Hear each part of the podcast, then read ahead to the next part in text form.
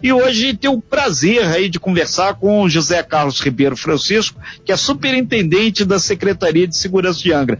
José Carlos, muito bom dia, um prazer imenso tê-lo aqui na nossa sala virtual para falar sobre um assunto que é fundamental, segurança pública. Bom dia.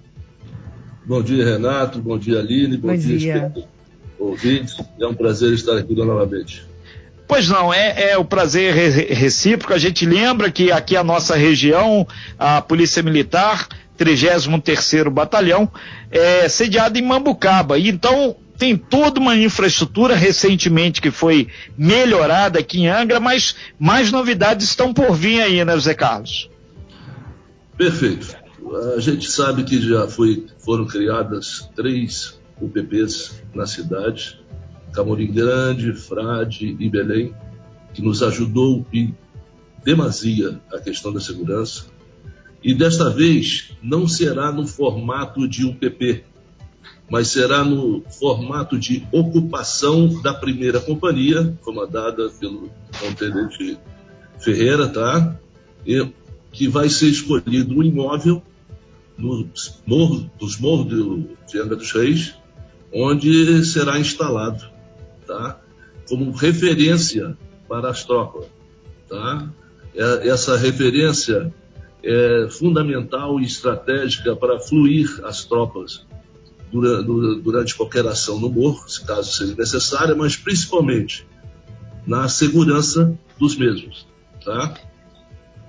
O Zé Carlos, é importante dizer que esse projeto ele já vem sendo amadurecido é, pela Polícia Militar do Estado do Rio de Janeiro, pelo governo de Angra dos Reis e possivelmente já para o verão essa novidade já vai começar a ser implementada, assim como lá em Paraty também vai ser feito a quinta companhia, né? Vai ser transformada em uma companhia independente da Polícia Militar, ou seja, o arco de segurança aqui na nossa Costa Verde vai ser ampliado e melhorado, né?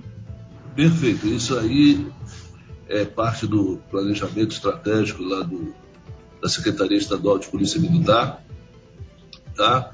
Sendo que nessa questão do, do Morro de Angra dos Reis, da ocupação, tá? O Coronel Fófano, justamente com Douglas Pereira Barbosa, nosso secretário, Perfeito. escolher esse imóvel. Ele tem que ser pontual e estratégico para fluir tá? as tropas. Tá? E é bom se diga que o 33º Batalhão receberá, além dos mais de 220 PMs já recebidos ao longo desses últimos dois anos, contingente para fazer uso desse, dessa ocupação. Tá?